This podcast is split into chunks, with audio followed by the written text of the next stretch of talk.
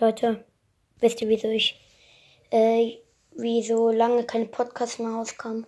Weil ich gerade viele Arbeiten schreibe. Wir sehen uns am Wochenende dann wieder und hatte mal richtig flach.